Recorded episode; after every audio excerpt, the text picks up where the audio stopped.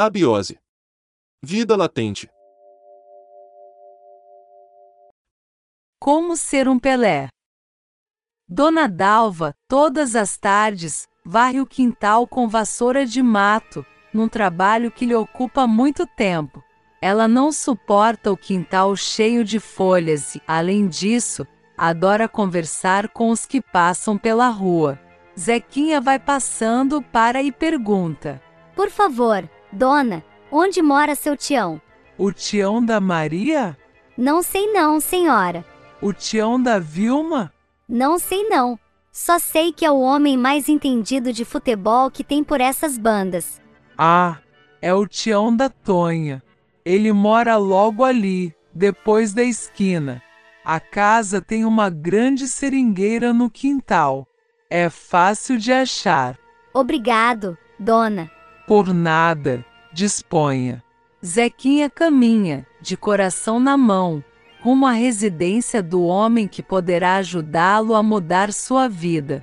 Chega diante do portão, bate palmas com vontade, enquanto um cachorro vira-latas vem mostrar que é o valente defensor da casa. Seu tião, seu tião. O cachorro continua latindo e mostrando os dentes. Chico, vai dormir. Diz o dono, e o cachorro sai com o rabo entre as pernas. Seu tião caminha com gingado de malandro, camisa branca, aberta, exibindo uma guia vermelha e preta, cruzada no peito para o lado esquerdo, como manda a obrigação, um galho de arruda atrás da orelha, para espantar as invejas e o radinho de pilha no ouvido, para não perder nenhum jogo. Oi, garoto, tô chegando. Tô chegando. Desculpa incomodar. Que que é isso? Vamos entrando. Não repara que a casa é de pobre. Reparo não, senhor. A minha é de mais pobre. Puxa a cadeira, rapaz. Vou buscar uma cachaça pra nós. Precisa não. Se o senhor não se importa, eu prefiro água mesmo, porque vou ser jogador, não posso beber. Boas falas. Mas vou pegar a branquinha pra nós porque eu não sou, nem vou ser jogador. Sou só um grande torcedor. Tá me entendendo? Zequinha esperou preocupado porque ele falou para nós. Será que não entendeu que ele vai ser jogador e não bebe? Porém, João chegou com a garrafa de pinga e um bule verde com café. Colocou a medida da mardita no copo, foi até a porta, jogou o gole do santo, saudou, tomou numa única golada, fez careta e foi servir o café da visita. Então, em que posso te ajudar, garoto? Meu nome é Zequinha. Eu vim porque quero ser igual ao Pelé. O senhor pode me dar a receita? Eita, que você é ambicioso demais. Onde já se viu? Ninguém é igual a ninguém. Ademais, ninguém nunca vai ser um outro. Edson Arantes do Nascimento só tem um. Mas seu tião, eu preciso ser tão bom como ele é. Bom? Bom? Por acaso Pelé lá é bom? Aquele moço é o melhor. O melhor. Entendeu? O senhor sabe me informar porque o nome dele é Pelé. O nome é Edson. Já lhe disse. Mas o apelido é porque o pai dizia. Defende Bilé e a molecada entendia. Defende Pelé. Isso é de quando ele jogava lá no canto do rio. E essa mesma molecada chegou a roubar um vagão de trem só para ajudar o Pelé a formar o time dele. Você sabia? Vixe, mas isso não se faz. Olha, garoto, você tem muito que aprender. Aposto que você nem sabe que ele foi convidado para ir jogar nas Europas. Sei não. Ai meu Deus, ele vai se embora? Vai nada, Zequinha. Vai nada. Ele vai ficar no Santos. Ele é nosso. Por falar nisso, vai começar o jogo. Mas, seu Tião, eu preciso saber o que faço para ser igual ao Pelé. Só o senhor sabe como.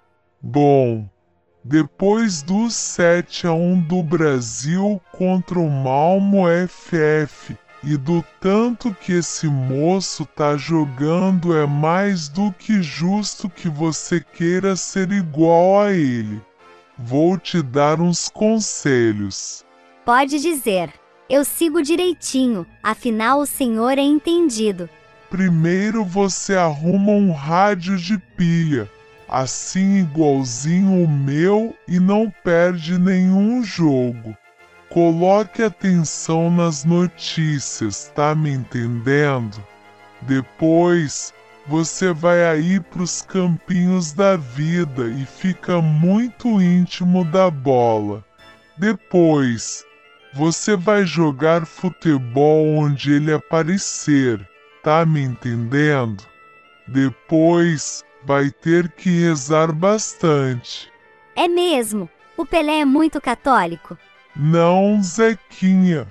Você vai ter que rezar para Deus e tudo quanto é santo para ajudar a melhorar essa sua cara feia. Ó, oh, seu Tião e para ser jogador tem que ter cara bonita por acaso? Leva a mal não. Tô achando graça das tuas careta. Ah, ah, ah. Mas vai lá, meu rapaz, tô brincando. Não desista. Zequinha saiu da casa de seu Tião agradecido mas decepcionado. Afinal, queria tanto descobrir o segredo de ser um craque. Dona Dalva, que agora varre a frente da casa e uma parte da rua, ao ver o jovem voltando tão cabisbaixo, pergunta: Achou a casa, seu moço? Achei sim, senhora. Que foi? O moço tá com algum problema? Posso ajudar? Pode sim, senhora. Por acaso a senhora tem algum creme que tira esse feio da minha cara? Tenho não, fio. Acha que se eu tivesse, tinha tanta prega na minha? Ademais, você é muito jovem. Só tem que se preocupar de tirar a feiura de dentro. Ué, como se faz isso?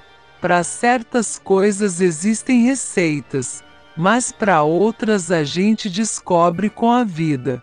E tem certos casos que nem milagre, meu fio. Dona Dalva pegou a vassoura, entrou em casa sorrindo da situação. Pensou no que o rapaz lhe pediu e foi fofocando de si para si. Um, por que será que o moço ficou assim? Nem tem moça na casa de seu tião. Ué. Zequinha sentado na beira do barranco, ficou pensando, sem saber o que fazer. Torceu a cara, fez careta e discutiu o assunto com seus pés. Tirou as alpercatas, olhou bem para os dedos e falou com eles. Eita, conversa mais sem pé nem cabeça. Feiura de fora, de dentro, que tem recoqueita e não tem. Eu não entendi na dica de nada. Só quero ser um Pelé. Diacho de receita difícil de encontrar.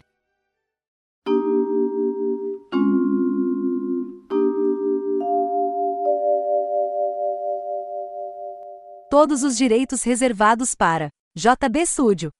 Quer saber como colaborar com o canal, dar alguma sugestão ou patrocinar? É muito simples. Entre em contato com a gente. Envie um e-mail para abiose.vidalatente@gmail.com. Agradecemos a todos e até o próximo capítulo de Abiose Vida Latente.